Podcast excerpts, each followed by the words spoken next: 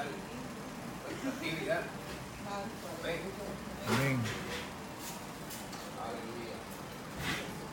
Padre nuestro, que en horas de las alturas, y orando, Dios poderoso, te conocemos, Señor, por el del eterno, el gran yo soy, el hacedor de maravilla, el rey del universo, el creador de la vida. Ahora, Señor, te damos gracias. Gracias en esta hora, mi amado Dios, porque podemos abrir nosotros gracias, porque estamos aquí, Señor, en esta actividad. Dios. Venimos, Señor, alabado sea tu nombre, pidiéndote, Señor, que tú abras nuestra mente y nuestro corazón a ser receptivo a lo que tú nos has de enseñar en esta hora, Señor. Nosotros necesitamos, Señor, de prepararnos para este tiempo que nos ha tocado vivir. Para la violencia que se está desatando en esta isla. Queremos, Señor, ser, Dios mío, contadores, Dios mío, de soluciones a lo que está sucediendo a través de los niños, matrimonios y familias. Dale la sabiduría, Señor, a mi hermano, a mi amigo, colega, Víctor Jorge Torres, Señor, para que lo que nos ha de traer, Señor, sea sabiduría de parte tuya, Señor. Gracias por el bendice, bendice su trabajo y ministerio que él ha hecho. En nombre de Jesús. Amén. Hermanos y bendiciones. Yo quiero eh, comenzar con algunos breves planteamientos eh, y reconociendo que mi hijo está conmigo, eh, Jean Paul Emanuel, un niño consagrado desde su nacimiento y es una de mis grandes alegrías que me venga a acompañar a, a esta asamblea y este encuentro de hermanos para compartir conocimiento, porque en realidad eh, todo nos ha sido dado y lo podemos dar porque lo hemos recibido previamente. En ese espíritu de gratitud es en el que quiero eh, compartir la experiencia de hoy. Hice unas pequeñas anotaciones. Tenemos la ventaja de que al ser un grupo pequeño lo podemos hacer mucho más interactivo y podemos aprovechar la, la oportunidad de que, de que me aprovechen en el sentido de que nos podemos mover con flexibilidad para diferentes temas o diferentes preocupaciones que tengan en procesos que tienen que ver con la formación de un ser humano y todos los aspectos de lo que el conocimiento permite para poder hacer eso con la ayuda y la mayordomía del espíritu, pero también con el mejor conocimiento disponible, donde esos dos elementos se juntan, pues es una fórmula de, de éxito espiritual y de éxito humano simultáneamente. Voy a mencionar tres planteamientos básicos que yo siempre, cada vez que voy a dar una conferencia, un taller o un compartir, los menciono y el primero es del eh, estudioso de la educación brasilero Pablo Freire que dice que todo lo sabemos entre todos. Automáticamente cuando uno escucha eso pues se siente como en unas mesas, unas mesas redondas, en este caso rectangulares, donde todos estamos compartiendo de algún modo a un mismo nivel algún elemento del que el experto somos nosotros. Si por ejemplo usted viniera al espacio donde yo sirvo y me trajera eh, su hijo para asistirlo en algún eh, conflicto o en algún reto que tenga, usted es la experta del mundo de su hijo. Yo soy el experto tal vez, eh, lo que se pueda llamar experto, de traerle un conocimiento nuevo para poder enriquecer el análisis de la situación de su hijo. Pero usted quien está con él diariamente, o sea que usted tiene un conocimiento que si usted no se lo aporta a la experiencia que vamos a hacer en conjunto, la experiencia no puede ser exitosa. Si tú lo vas viendo en cada sentido de la vida, terminas reconociendo que cada persona puede ser un maestro tuyo de algo. Si tienes la suficiente humildad, y yo siempre digo que, por ejemplo, cuando te dice que ames al prójimo como a ti mismo, tú reconoces una relación de identidad, que el otro eres tú y tú eres el otro. Yo la aplico, por ejemplo, siempre digo que cuando estoy en la luz de un semáforo y alguien me pide dinero, yo nunca bajo el cristal para darle dinero hasta antes haberme cerciorado que en mi corazón yo sienta que yo pudiera ser esa persona y esa persona pudiera ser yo. Si yo parto de ese reconocimiento, automáticamente garantizo no colocarme en una posición de presunción ni de superioridad con respecto al otro, porque todos compartimos un mismo nivel en lo humano, que es la dimensión de criatura. También del teólogo de la liberación brasilero, Leonardo Boff, que dice que nadie es tan rico como para que no pueda recibir algo de alguien y que nadie es tan pobre como para que no pueda darle algo a alguien. De algún modo, eh, esa segunda frase, de, de hecho ellos eran muy buenos amigos, uno desde la perspectiva de crear modos de pedagogía, de, de mejores enseñanzas más liberadoras, y el otro de mejores acercamientos y lecturas del Evangelio para que transformara la vida real de la gente y no fuera solamente como un conjunto de creencias, sino un conjunto de vivencias y de prácticas transformadoras en la sociedad.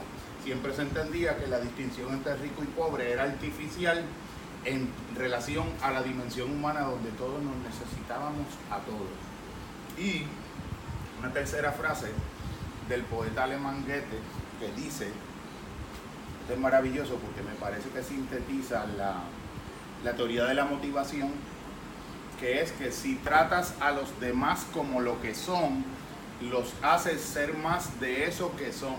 Pero si tratas a los demás como si ya fueran lo que podrían llegar a ser, los haces ser más lo que deberían ser. Mira qué maravilla, yo lo voy a repetir de nuevo porque me fascina la frase. Si tratas a los demás como lo que son, los haces ser más de eso que son pero si tratas a los demás como si ya fueran lo que podrían ser, los haces ser más lo que deberían ser. Y de algún modo son las, eh, las maravillosas profecías de autocumplimiento que existen cuando un padre puede profetizar éxito, desarrollo humano, desarrollo de compasión en un hijo, como de algún modo yo creo que es una de las grandes lecciones que recibimos de nuestra herencia eh, de los padres en la fe en el judaísmo. Cada padre judío profetiza éxito en su hijo desde la cuna y desde el nacimiento. Estamos hablando ahorita, compañero y yo, de cómo a veces yo he tenido procesos de servicio a personas que se han graduado de las universidades, que se han hecho ingenieros, que han sido presidentes de múltiples organizaciones en sus espacios profesionales y galardonados todavía no pueden desprenderse del dolor, de la memoria de cuando un tío le dijo, tú nunca vas a hacer nada en la vida. A lo sumo tú vas a hacer un, un, un bagel del supermercado o, trabajar en un McDonald's. Como si eso fuera algo reprobable. Y digo yo que es que es una equivocación doble, porque por un lado piensas que hay un trabajo que son más dignos que otros o sea, que estás haciendo una división que en el fondo es artificial y por otro lado le estás negando por adelantado las posibilidades de desarrollo a un ser humano. Porque a veces el miedo nos construye jaulas y cárceles invisibles. Nos construye unos límites de salud, hermano. Unos límites donde los límites no existen. Pero ¿qué ocurre en lo psicológico? Que es lo que aplica en el elemento de los niños. Una de las premisas fundamentales del conocimiento psicológico es que basta con que un ser humano perciba que las cosas son de una manera para que sienta como reales las cosas que así está percibiendo.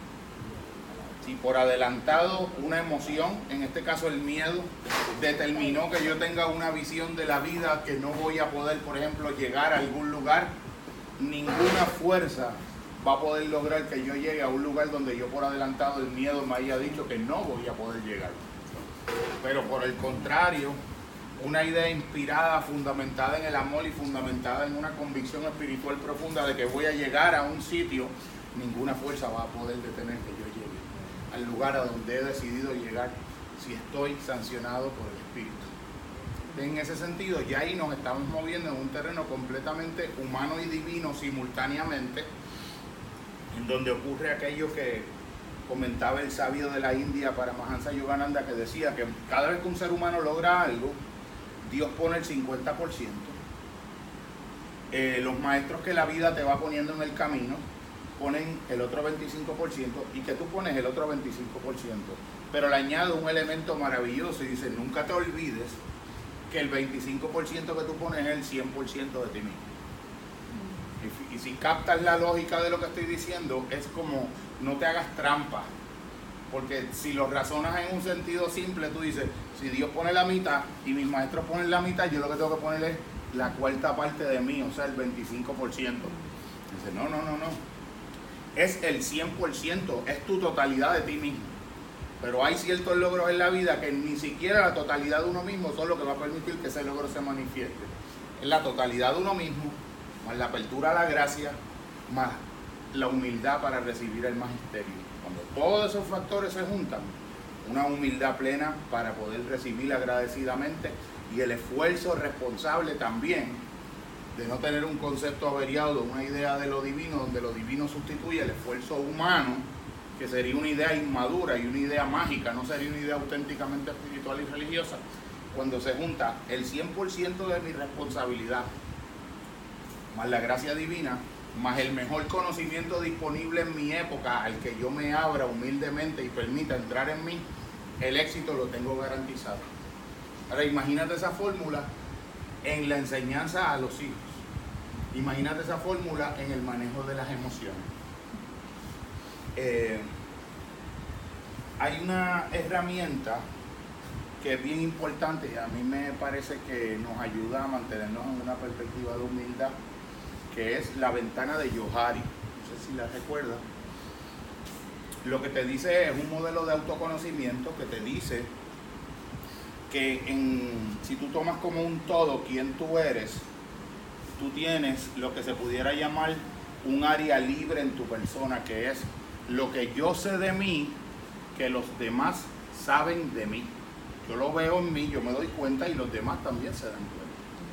Pero tengo también un área que es de un 25 o un 30%, que es un área ciega, que es lo que los demás ven de mí que yo no veo de mí mismo. Aquello que para yo poderlo ver sobre mí mismo, tengo que verlo a través de los demás porque directamente yo no lo puedo ver. Tengo un área oculta que es aquello que yo puedo ver de mí mismo, que yo hago que los demás no vean. Y tengo un área desconocida de algo que yo soy en lo profundo de mí, que ni los demás ni yo, y solamente Dios puede ver esa división automáticamente nos coloca en una perspectiva de humildad porque si yo quiero aumentar mi introspección y yo quiero conocerme profundamente como en verdad yo soy, yo no puedo dejar de incluir la información de cómo el otro me está viendo. Y yo tengo que tener la humildad de poderme abrir y, y preguntar directamente cómo, cómo yo soy visto por quien me ama y por quien desde fuera de mí me está viendo. Si yo logro hacer eso y mantengo como el pie en tierra y el contacto con esa realidad, yo aumento significativamente mi conocimiento de mí mismo.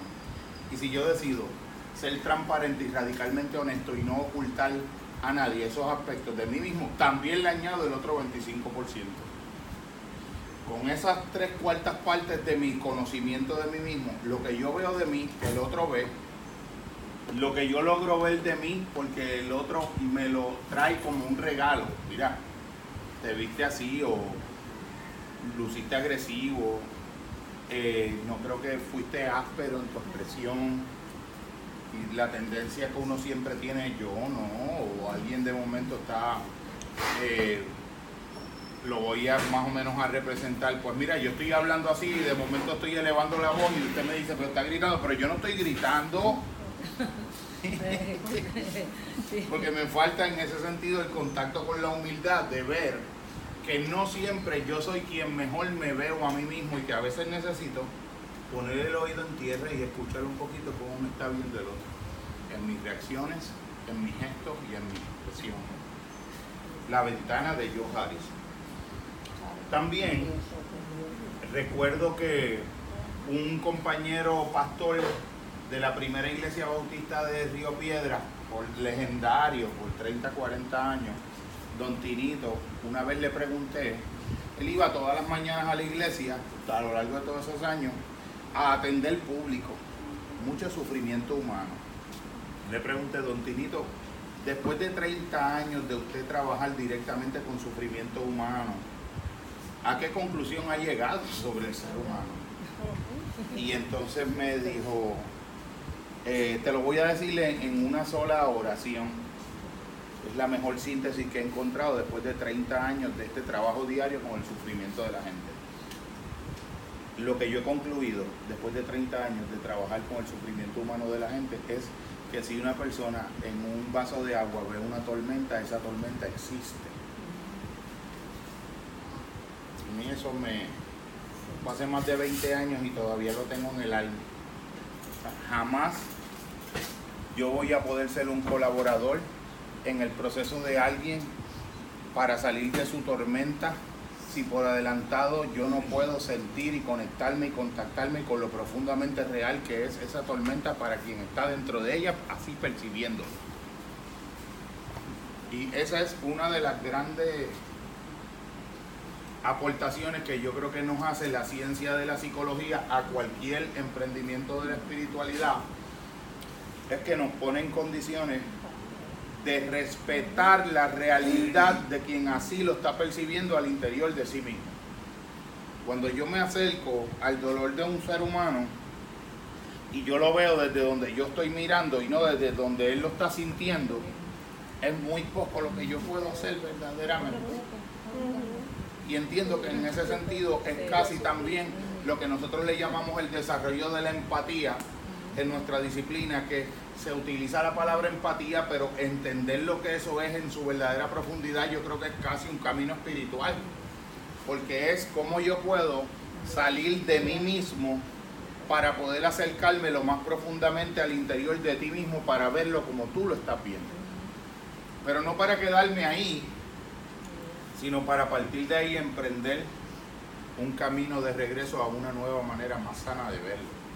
La hermana Nancy una monja del, grupo de Buen Pastor, donde hacíamos el entrenamiento clínico, nos decía que en el libro de Éxodo, cuando las personas, eh, los creyentes, entendían que se estaban acercando a un espacio, a una tierra que era sagrada, se descalzaban el calzado y entraban con los pies descalzos. Y ella nos decía que la mejor invitación y exhortación que ella nos pudiera hacer es que cuando nos acercáramos a la interioridad y al dolor humano y al mundo interior de otro ser humano, lo hiciéramos en la compulsión y en la convicción de que nos estábamos acercando a una tierra sagrada y que nos acercáramos a ese interior de cada otro ser humano por los pies descalzos. Que de algún modo era como un privilegio el que íbamos a tener incesantemente cada vez que un ser humano nos iba a abrir el regalo de su confianza y de su intimidad a un grado que muchas veces se le dificultaba tener a una esposa con un esposo, a un esposo con una esposa, a un padre con un hijo. Y que nosotros la vida nos iba a regalar en el terreno sagrado de ese espacio clínico la posibilidad de una confianza a ese nivel de profundidad, que nunca perdiéramos de perspectiva que eso era un espacio sagrado. Mahatma Gandhi también hacía una, una oración en donde él decía que todas las mañanas cuando él se levantaba, él le pedía a Dios que le diera el don de poder discernir al punto de él verse a él mismo, no como él se veía él mismo, sino como él era visto por los demás y que cuando él mirase al otro ser humano no lo viera como él lo veía, sino como el otro ser humano se veía a él mismo. Soren Kierkegaard, que es otro, el primer filósofo existencialista cristiano, una de las personas que más en serio se tomó y mejor entendió el desafío tan profundo de lo que es verdaderamente emprender un camino de cristiano, al punto que él decía, había un autor en la antigüedad, Sócrates, que decía, yo solo sé que no sé nada. Entonces, Kierkegaard decía en el siglo XIX, yo solo sé que no soy cristiano. Pero era como, no era porque no era cristiano, era que su, su discernimiento de la profundidad de lo que eso implicaba, él decía, si ser cristiano es lo que yo estoy entendiendo que es, yo no soy cristiano porque esto rebasa. Yo soy alguien que se está acercando todos los días a eso. Pero eso rompe la lógica, rompe, rompe el discernimiento, rompe el pensamiento natural, rompe la razón. Y yo soy un filósofo que quiere tener esa trascendencia. Por lo tanto, yo solo sé que no soy cristiano. Y él recordarse eso todos los días era la manera de volver a activar su compromiso de intentar serlo cada día que pasaba en un grado más completo y en un grado más, más profundo. Eh, también quería compartir sobre la, un concepto que usamos en la psicología que se llama alexitimia. Y alexitimia se oye así este, complejo, pero no es nada complejo. Alexitimia es yo no saber cómo se llama lo que yo siento. Yo tener, sí, es un, es un nivel de que es el que está casi el 90% de las personas que no hacen vida de oración, que no hacen vida contemplativa, que no meditan, porque la velocidad de la vida hace que no te des cuenta ni siquiera de cómo se llama lo que estás sintiendo. A uno eso le parece grande, pero cuando uno ve que escalva un poco en la superficie y se va más a fondo, las personas por una tendencia mayoritaria y general nunca saben distinguir con claridad la diferencia entre una tristeza y un coraje, entre una culpa y una pena, entre, una vergüenza y un miedo, o la pregunta en, el plano de las emociones de qué vino primero, si el huevo o la gallina. En el caso de las emociones, las emociones son como unos procesos dinámicos que van como dando vuelta a partir de una emoción inicial. Entonces me sucede algo yo pienso sobre lo que me sucedió y automáticamente mi cuerpo genera una, una sensación interna que le llamo emoción y yo sigo pensando sobre esa sensación interna y sigo creando sensaciones adicionales. Es que de momento algo sucedió, lo pensé de una manera y sentí miedo. Pero de momento sentí miedo y me molesté conmigo mismo por sentir miedo y ya tengo coraje. Pero entonces de momento tengo coraje, pero no quiero aceptar que tengo coraje. Y la emoción que yo estoy sintiendo, que no acepto que la estoy sintiendo, la veo fuera. El otro tiene coraje. O siento que el otro está agresivo o que el otro me está agrediendo y no me doy cuenta que cada emoción que uno siente, que no la puede ver a conciencia, nombrar apropiadamente y responsabilizarse y hacerse cargo de ella, uno la va a hundir dentro de uno y el alma lo que va a hacer es como un proyector de cine que desde la parte de atrás de la última fila tira como un chorro por encima y se derrama allá, proyectarlo en la pantalla de los demás. Yo tengo miedo y veo en el otro miedo. Yo tengo coraje y veo en el otro coraje. Yo soy envidioso y veo en el otro la envidia. Yo tengo celo y veo en el otro los celos. Entonces lo más grande de todo, lo más grande de todo es que esa trampa de la lexitimia tiene otra trampa que tiene que ver con las emociones y ahí me parece que en el caso de las emociones es donde esa es la frontera y el campo de batalla en la mente donde nosotros libramos las luchas espirituales, en lo psicológico. Y tiene que ver con lo siguiente, la emoción, y esto es algo que uno no lo ve así en los libros, pero es una conclusión a la que yo he llegado. Em, cuando uno experimenta una emoción, la emoción tiende a generar el, efecto de convicción en uno de que lo que uno está percibiendo es objetivo. Mira qué delicadeza.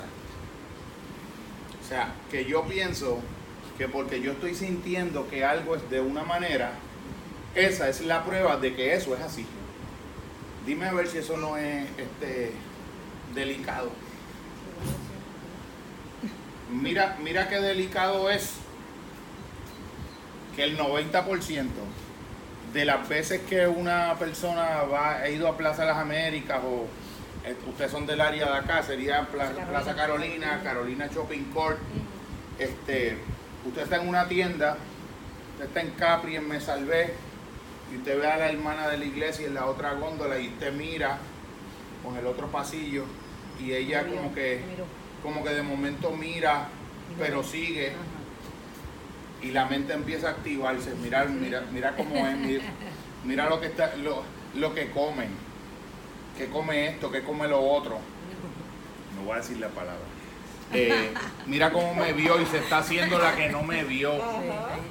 Entonces uno empieza, en una cuestión de segundos, uno montó una, una, una película, una trilogía de películas, un cortometraje que se convierte en cuestión de segundos en un largometraje y uno comenzó a producir en su cuerpo todo un montón de emociones que tienen que ver más con la interpretación que uno está haciendo de lo que uno cree que está ocurriendo en el otro, que no está ocurriendo en el otro, pero que como uno lo está sintiendo de esa manera, a uno le parece convencidamente que es así, porque la prueba de que es así es que uno lo está sintiendo así. Y uno proyectó lo que uno está sintiendo y le pareció que objetivamente eso identificaba y evidenciaba que afuera eso estaba ocurriendo de esa manera. Lo que les estoy describiendo de una manera tremendamente sucinta, tremendamente eh, resumida, es el drama emocional y los procesos de pensamiento y la dinámica de esta jaula de monos que le llamaban los orientales a la mente. Eh, es una jaula de monos y cada pensamiento es un mono saltando. Teresa de Jesús le llamaba la loca de la casa. Esto es una loca. Esto es una fábrica de locura. Esto es una máquina de deseos de malas interpretaciones, de evasiones y de emociones que no reconozco como tal. Interpretándolas como que están sucediendo fuera de uno, que es el, gran, el gran colapso del discernimiento humano, donde tú si no entiendes lo que en el fondo es una emoción, no puedes pensar ni siquiera comenzar a tener una verdadera vida espiritual. Porque si tú no sabes manejar una emoción que tú sientes, ni sabes cómo se llama, tú no puedes autorregular esa emoción para llevarla a un nivel de calma que te permita ver a través de la emoción las cosas como realmente son. Por eso es que yo siempre también en los espacios eh, religiosos siempre digo, tenemos que orar, y eso es fundamental, pero también tenemos que saber si cuando estamos orando estamos ansiosos, porque vamos a llevar la ansiedad a la oración y malogramos la oración. Entonces no sabemos no sabemos producir estados de calma, no sabemos practicar la tranquilidad para que el interior de nuestra mente se vaya pareciendo más a la plataforma de la superficie de un lago, quieta y distendida y tranquila, en la que nada se está moviendo, en la que los pensamientos no están disparando a mansalva,